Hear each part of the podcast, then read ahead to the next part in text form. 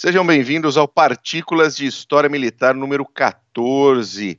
Hoje nós vamos falar sobre bisonhices, meu caro ouvinte. Você sabe o que é uma bisonhice? Talvez você não saiba. Comigo, como sempre, Glênio Madruga, tudo bom? Saudações cavalarianas, bull, ouvintes, tudo jóia. Bisonho, o ser que move as forças armadas em qualquer lugar do planeta. Um ser que precisa ser estudado. É, o bisonho é aquele cara, por exemplo, das Forças Armadas, é aquele recruta, e quando sai do alojamento tá com o pé esquerdo no pé direito, o pé direito no pé esquerdo. É aquele sujeito que bate continência enquanto está falando ao telefone com o oficial dele.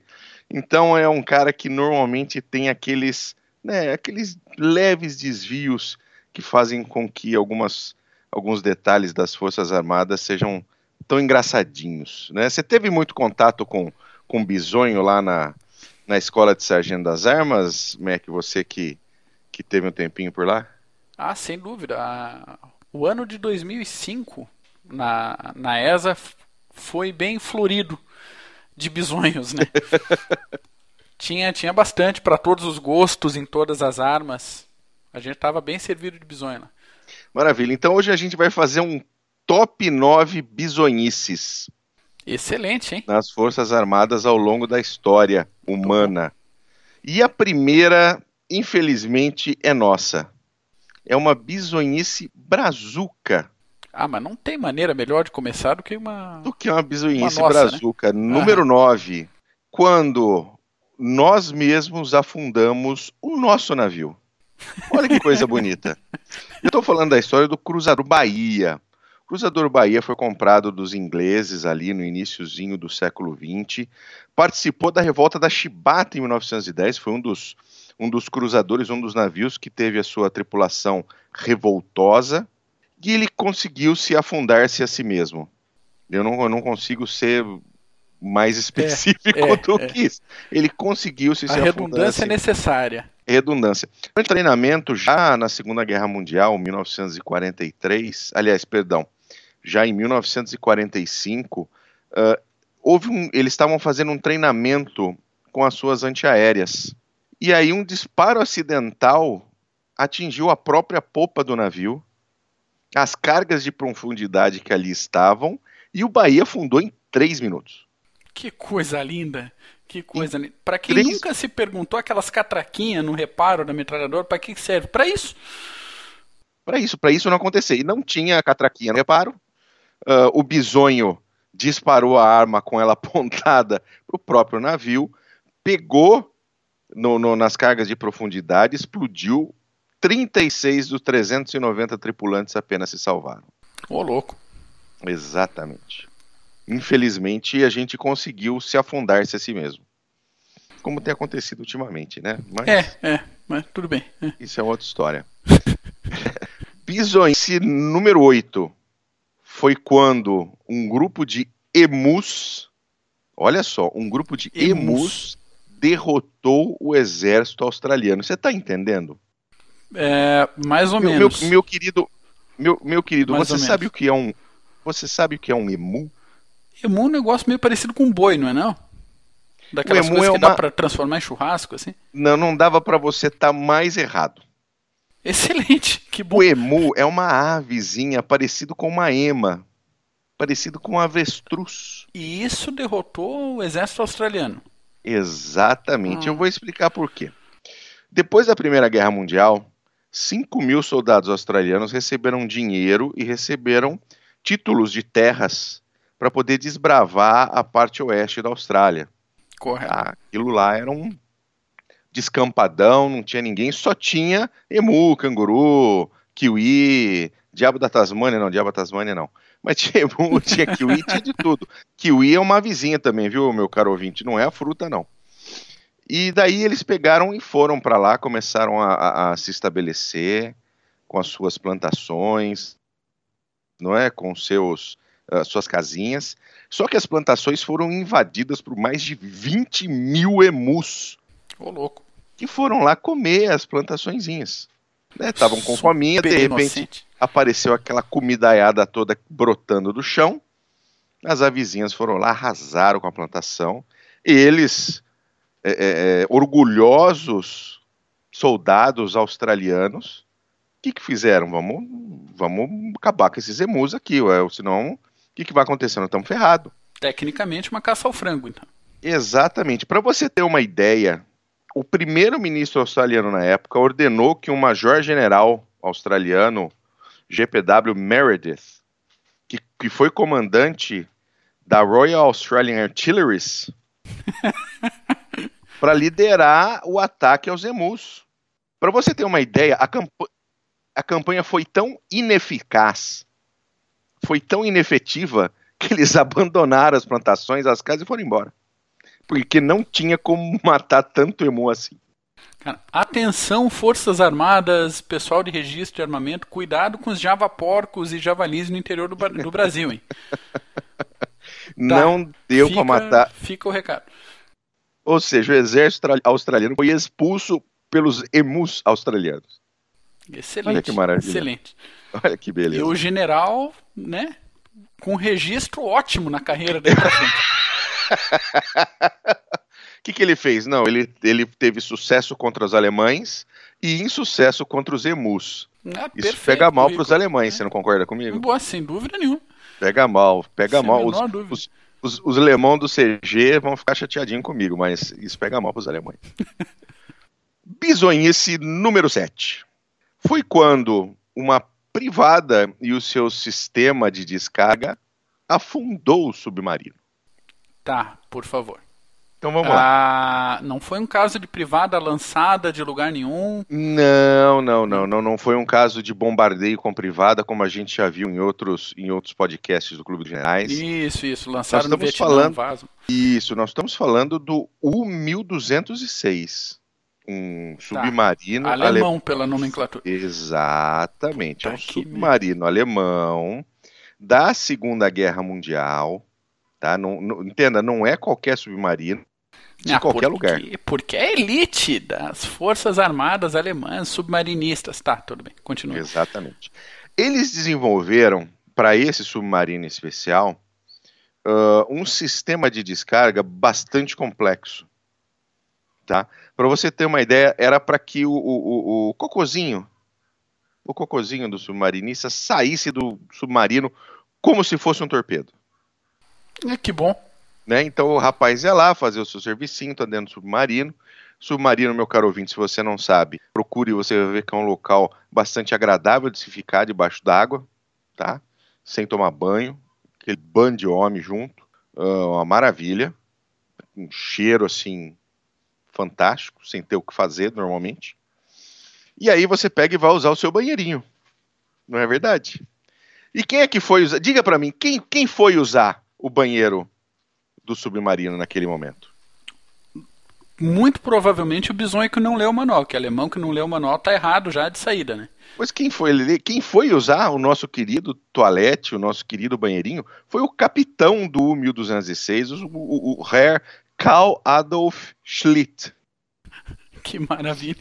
Ele foi, ele foi usar, sentou-se lá, fez o seu, o seu trabalhinho como é de praxe, e depois percebeu aquele monte de chaves, aquele monte de, né, para abrir, fechar e aquela coisa toda, chamou um engenheiro do navio e falou: "Eu preciso dar descarga". E aí que o que, que aconteceu? Pois é, mas o que, que aconteceu? Eles fecharam e abriram as válvulas incorretas. E quando deu a descarga, inundou a parte de baixo da onde estava o, o, a privadinha. Inundou. Só que a parte de baixo onde estava privadinha eram as baterias do submarino. Para um amigo ouvinte que não sabe, a, a, as baterias do submarino são usadas quando o submarino está submerso. Um submarino a diesel elétrico. Então, motores a diesel são usados normalmente quando o submarino está uh, uh, né, na superfície, e aí o elétrico é usado quando ele está lá embaixo, tendo que fazer o seu passeio sem que ninguém perceba. E aí, a hora que entrou aquele monte de água com sei lá mais o que, na bateria, deu uma reação química e a bateria começou a soltar gás cloro dentro do submarino. Então, o que, que aconteceu? Né? Emergir, emergir, emergir, né? Aquela coisa, aquela loucura, tem que ir para a superfície agora, ventilar o, ventilar o navio, ventilar o submarino. E dar um só... banho no comandante. Né? Pois é, Sei. só que tem mais um, uma, um, um detalhezinho. O U-1206 estava numa missão secreta na costa da Escócia.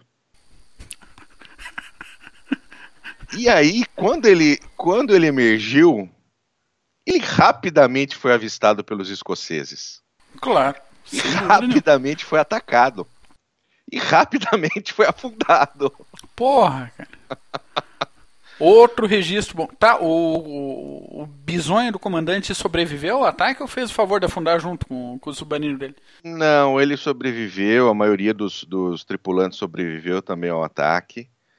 Uh, eles foram capturados pelos, pelos escoceses, né, e ficaram prisioneiros até o fim da guerra. Maravilha, maravilha. Olha que belezinha, né?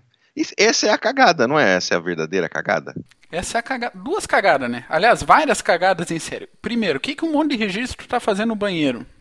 Né? Depois, não tinha lugar pior para botar o banheiro do que em cima das baterias do, do, do submarino? Exatamente. Né? E em terceiro, se o comandante não sabe usar o vaso do submarino, o que, que eles estão fazendo dentro dessa lata? Vai embora, né? Não, não faz, não fica. É, não, não, é, não deixa. Um periquinho. Joga quando tiver, né? Na superfície. Isso, junta na salinha lá, joga quando tiver na superfície, exatamente. Não, não vai complica. fazer diferença, o cheiro é horroroso, com bosta ou sem bosta dentro do submarino. Exatamente, exatamente. O cara sem tomar banho faz quatro meses que o cara tá coitado sem tomar um banho. Mas tudo bem, bom, né, essa foi, foi mais uma historinha de bisonho, onde o bisonho foi não só o capitão que não sabia usar, como o engenheiro que devia saber usar e fez errado. Sem dúvida nenhuma. Né? Mas tudo bem. Vamos lá, bisonhice número 6. Sabe quem está nessa bisonhice, meu caro amigo? O grande, é. o excelente Aníbal. Aníbal? O cartaginês. Ué? Um dos generais de maior sucesso da história militar. Estava lá nos Alpes com as suas tropas. Mais de 38 mil homens, mais de 8 mil cavalos, elefantes cruzando os Alpes e chegou num momento que a fila parou.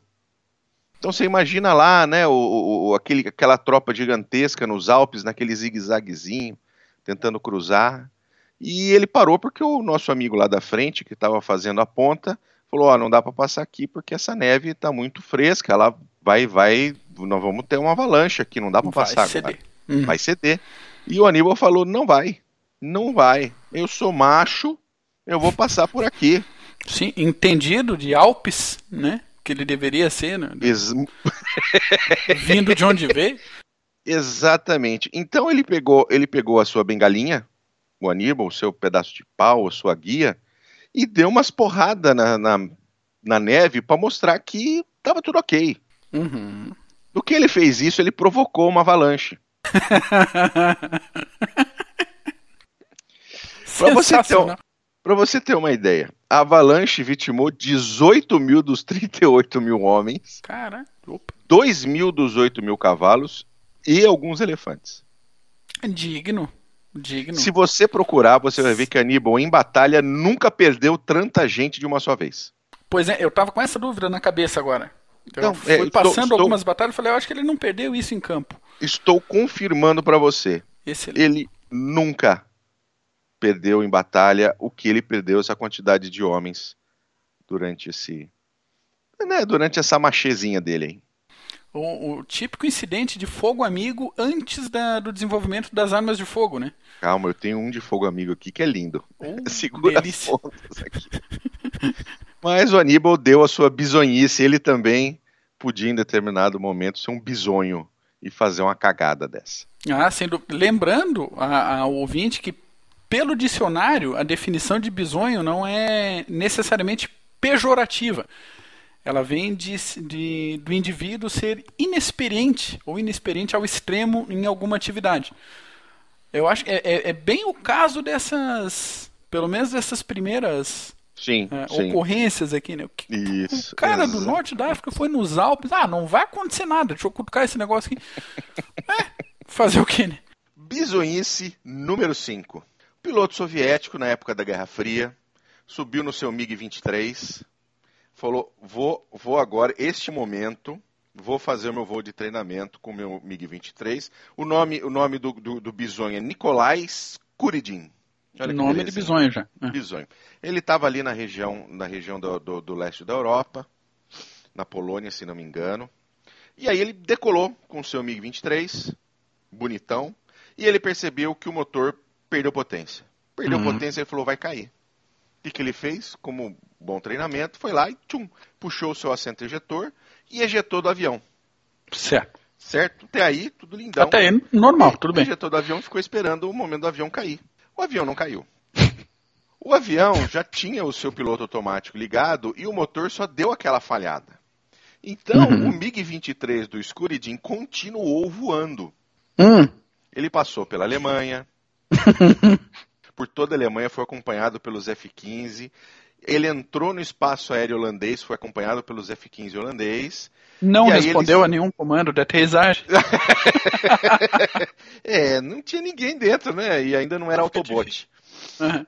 de Decepticon. E aí, em determinado momento, ele entrou no espaço aéreo belga, a Força Aérea Belga já estava no ar esperando. Falou, bom, agora é hora, vamos abater esse filho da puta, né? Não Claro. deu tempo, acabou o combustível, ele caiu numa área de, de residencial, bateu numa casa e ainda matou o moleque que estava dentro da casa. Ô, louco. Sério. E Isso o- em 1989. 89 já? 89. E o piloto tem notícia do que aconteceu com o bisonho, não? Deve ter ganhado uma medalha de mérito. da- É, Não, não tenho notícias. Eu não pesquisei o que aconteceu, o que que aconteceu com ele, mas ele acabou sem combustível e pff, caiu. Já era. Já era. Mas o próximo, o nosso bisonho número 4.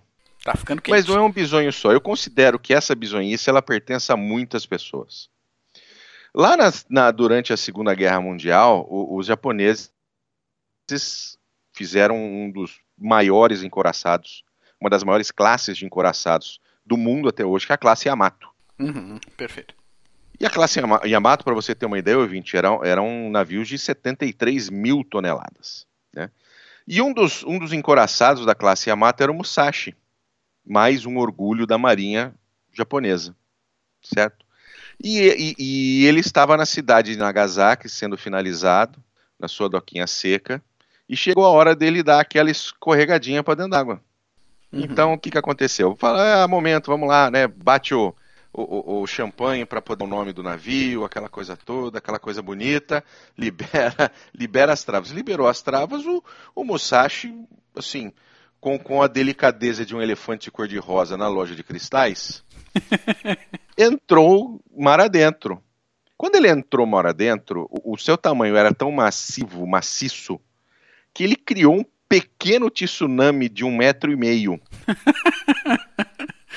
E a cidade de Nagasaki, onde ficava o estaleiro, onde ele foi, foi lançado, sofreu com esse tsunami. Ah, que maravilha. Para você ter uma ideia, os, o- todos os pequenos riozinhos que passam por dentro de Nagasaki transbordaram.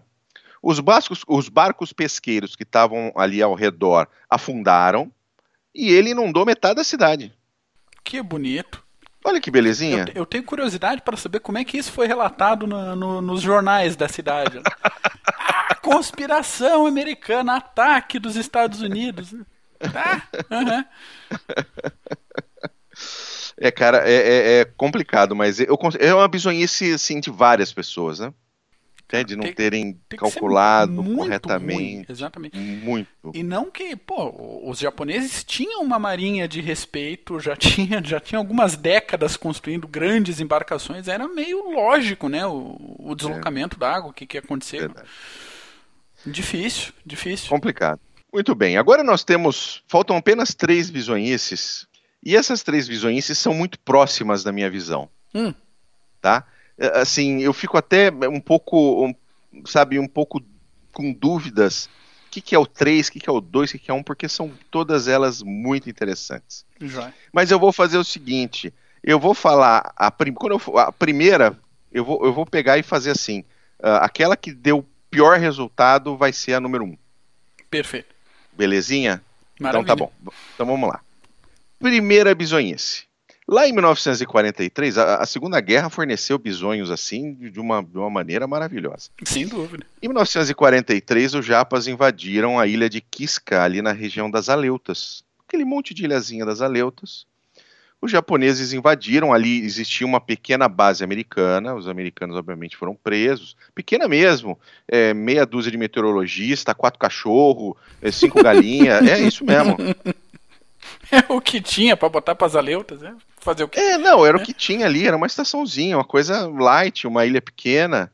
E aí os japoneses invadiram, os americanos, ó, oh, estamos sendo invadidos, aquela coisa toda, todo mundo preso, vai todo mundo, sei lá, para Burma construir ferrovia, mas os americanos ficaram muito putaços e resolveram que vamos retomar a ilha. Claro, atitude claro. esperada. Né? Então o que, que eles fizeram? Os americanos então prepararam uma invasão dessa ilha de Isca com 35 mil homens, mais de 160 aeronaves e uma frota de 95 navios. É mais ou menos 70 vezes o número de japoneses que invadiram a ilha. A situaçãozinha devia ser valiosa pra caramba, né? Pra, pra é. autoestima de alguém. Eu imagino que sim. E aí o que, que acontece? Chega aquela frota gigantesca, começam a bombar a ilha, né, defesas e bunkers, aquela coisa toda. Aí o pessoal desembarca, vai para cima, tomou a ilha. Uhum. Tomou a ilha, começaram a contar as baixas, 122 baixas. Até ali, tudo bem, né? Sim, ali, normal. Tal, rapidinho, tomamos, foi beleza. E eles começaram a achar estranho porque eles não estavam achando o corpo de nenhum japonês. Ué? Como assim? Nenhum japonês. Porque os japoneses tinham abandonado a ilha duas semanas antes. Olha, tá louco. Os japoneses abandonaram a ilha duas semanas antes mesmo assim, os americanos tiveram 122 baixas. É, era a minha próxima pergunta. Como assim 122 baixas contra pois, né, zero japoneses? Pois é, vamos lá. 24 dessas 122 foram por fogo amigo. Tá, tá? ok. 47 dessas 122 baixas foram homens que desapareceram no mato, na mata densa, da densa mata da ilha do Pacífico, sumiram. Aqui é o típico vou ali cagar e foi embora. Não foram mais encontrados. Okay, e o restante desses 122 afundaram com um destroyer que acertou uma mina lá fora da ilha. Meu Deus do céu. Não tinha nenhum japonês na ilha. Cara, eu não sei que tipo de expressão que eu tenho para definir essa, essa operação. Cara, Sem ter que falar muito palavrão na gravação aqui. É foi uma bizonhice impressionante realmente impressionante. Mas a próxima também é boa. Bisonhice número 2. Agora vamos um pouquinho mais atrás, tá? A gente vai ali no início do século XIX, uhum. era uma época que o Texas uh, não era parte Sim. dos Estados Unidos, o Texas era parte do México, tá? E a parte de língua inglesa do, do Texas começou a se revoltar contra o México. Para variar, né? né? E Sam Houston, criou um exército, ele mais o general Austin, para lutar contra os mexicanos, para simplesmente serem livres, livre. Pois muito bem, era um momento, era um momento da guerra onde o, o exército do Santana, que era o presidente na época, presidente generalíssimo do México, estava numa cidadezinha chamada San Jacinto. Eles tinham acabado de vir de uma marcha longa, uhum. estavam uhum. cansados, estavam assim, é, não tinham comida, os, os, os, homens não tinham descansado, não tinham comido direito, não tinha água suficiente. E chegaram ali em São Jacinto, estavam numa situação difícil. Eles tinham ali por volta de 600 homens, é, por volta de 600 e poucos homens. Nisso chegou um reforço de mais 540 homens. Estavam ali por volta de 1.200 homens contra os 900 do Sam Houston uma situação aparentemente interessante. O que, que os homens do Sam Houston fizeram? Né? Eles pegaram, explodiram uma ponte na retaguarda dos mexicanos para evitar que viesse mais reforços e começaram a se preparar. Né? Começaram a se preparar para fazer o ataque. Okay. Durante esse momento, chegou ali mais ou menos às três, três e meia da tarde. E vendo seus homens todos bastante cansados, o Santana ordenou uma siesta meu amigo, uma siesta é aquela, aquela, aquele cochilinho da tarde, depois que você deu aquela almoçada legal. Aquela sonequinha depois da feijoada? Igual hoje, né? A gente tá gravando hoje, Dia dos Pais, você deu aquela, aquela almoçada braba, assim, né? Eu aqui em casa eu fiz júlio de porco, eu fiz bah, costela, costela no bafo, então se dá aquela, né, aquela nepzinha, aquela dormidinha depois, depois da tarde. E aí Uma ele... nepzinha, pois... que a respiração do cara parece um panzer. Isso, depois. exatamente. Os vidros da casa tremem, entendeu? No ronco. Sensacional. E aí ele falou, tudo bem, pessoal, vamos descansar. Ele falou, pessoal, vamos todos descansar. Ele disse, pessoal, vamos todos descansar. Uhum. Não ficou nem o guardinha para ficar olhando o que estava acontecendo em volta da cidade. Nem o molequinho do apito. Nem okay. o molequinho do apito. E nesse momento, os homens de Sam Houston atacaram as ah, tropas mexicanas dúvida. em San Jacinto. Eles infligiram ao exército mexicano mais de 600 casualties, ou seja, Nossa. entre mortos, feridos e desaparecidos. Uhum. Né? E gente que correu para o mato. correu né? pro mato, prisioneiros. E sofreram só 39. Excelente. Para você ter lindo para você ter uma ideia como como a coisa foi rápida e foi assim arrasadora, o Santana ele fugiu vestindo o uniforme de um soldado comum. e foi capturado. Ah, que bom. Mas ele não ele foi capturado e ninguém sabia que ele era o Santana.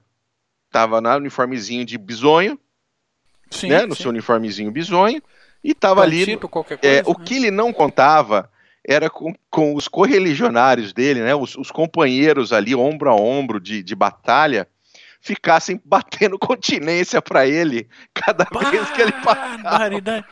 Foi quando os americanos perceberam quem era aquele soldadozinho bisonho e o Santana foi capturado, enviado para o Texas, obrigado a assinar os tratados que levaram à independência do Texas lá Maravilha. em 1830 alguma coisa. Por causa de um ronco depois do almoço. Olha depois que delícia. Do almoço. É que legal. Interessante esse negócio, só fazendo um adendo. O Texas primeiro conseguiu sua independência plena para depois optar por juntar-se aos Estados Exatamente. Unidos. Né? Exatamente. Inclusive Uma no... história muito particular, interessante. Inclusive do, do Texas. no Texas é um dos poucos estados americanos aonde eles possuem uma, uma Câmara de Deputados e de Senadores. Estadual. Olha só. Estadual. Eu, eu fiz essa viagem para o Texas, para Austin, que é a capital do Texas. Não é Dallas, não é Houston, uhum. pessoal. Capital do, pois Texas, é, é. do Texas é Austin. E muito bonito, inclusive, o Capitólio deles lá, coisa linda, de passei tudo por dentro. E tem, você vê as duas casas, tá? Você vai de um lado, tem a, tem os, a, a parte legislativa dos deputados, da outra, a parte legislativa dos senadores. É muito legal. Que maravilha. Mas bonitinho, né? Bonitinho. Bonitinho, bonitinho. Agora vamos à bizonhice número 1. Um. A bizonhice número 1, um, ela tem, ela tem no seu âmago um navio de guerra dos Estados Unidos, tá? Hum. Ele chama-se William D. Porter. Correto. É um, é um destroyer, tá certo, da classe Fletcher. Ele foi, ele foi comissionado lá em julho de 43, e ele tem, até chegar na principal bizonhice dele, ele tem algumas coisas interessantes, hum. sabe? Por exemplo, ele, ele danificou a sua um destroyer da mesma classe com a sua âncora.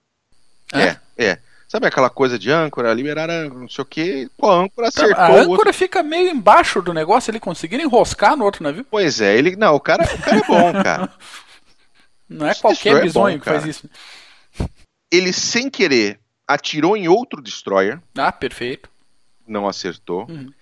Ele também, sem querer, né, acidentalmente, vamos falar uma palavra bonita, né? Acidentalmente, ele atirou contra o jardim da casa do comandante da base onde ele se encontrava. Ah, acidentalmente ele atirou no jardim da casa do comandante. Ah, entendi. Exatamente. Uhum. Então, cara, ele, ele vinha, né? Vinha vindo, né? Numa situação. E aí ele foi colocado para fazer a escolta do USS Iowa. Tá, só, só um, negócio para eu não perder o, o, o, gancho. Esse negócio do navio acidentalmente atirar no, no, no, negócio parece esses negócios de jornalismo que a gente vê hoje em dia. Ah, o carro foi lá, atropelou não sei quem. Isso, o exatamente. atropelou não sei onde. Quando não interessa muito dizer quem foi que fez, né? Dar o um nome ali do. Isso, exatamente. Quem, quem foi não interessa dizer quem ah, fez. Foi o USS Porter. A bisonhice, isso, é. a bisonhice é o Porter, não é o bisonho marinheiro que tá lá e que mexeu onde não devia. Maravilha, ok.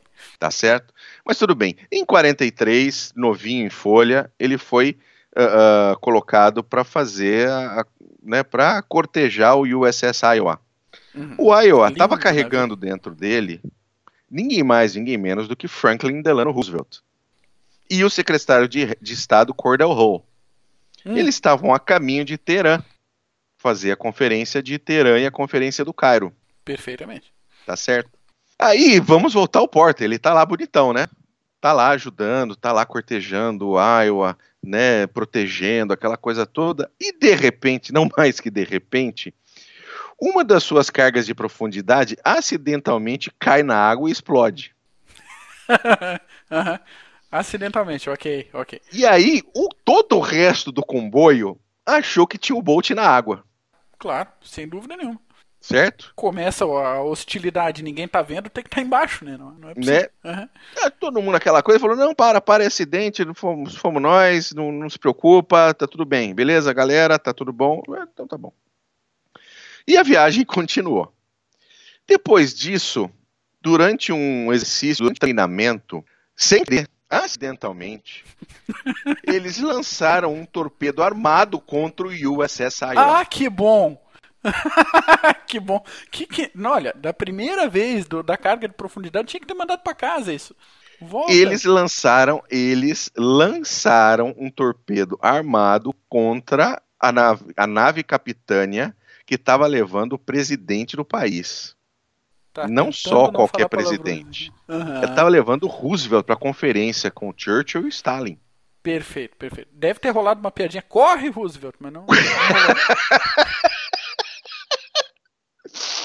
quando eles viram, quando eles perceberam, uh, avisaram, obviamente, automaticamente o Iowa, e o Iowa claro. conseguiu manobrar. O torpedo passou, e explodiu lá na frente. Meu Dizem, isso não é informação confirmada, que imediatamente toda a tripulação do Porter foi presa. Ah, mas é o mínimo, né? é o mínimo. Toda a tripulação, o capitão, subcomandante, o bisoinho lá que tá mexendo com a caldeira, todo mundo, todo mundo foi preso, cara. É o mínimo, pô, manda pras aleutas, manda pro, um detalhe, um lá. detalhe, dizem que o Roosevelt, quando, assim que soube né? Porque imediatamente o nego vai lá contar o presidente, ó, nós temos que né, tomar uma ação, porque se explodir essa porra, você tem que estar tá vivo. Todo mundo pro fundo. Uhum. E aí eles subiram com, com o cadeirante lá pro deck do Iowa e ele ainda pôde ver a manobra e ver o torpedo passar. Que maravilha! Com o brioco na mão, né? Porque... Pega esse negócio que eu vou fazendo. Exatamente, com o brioquinho na mão.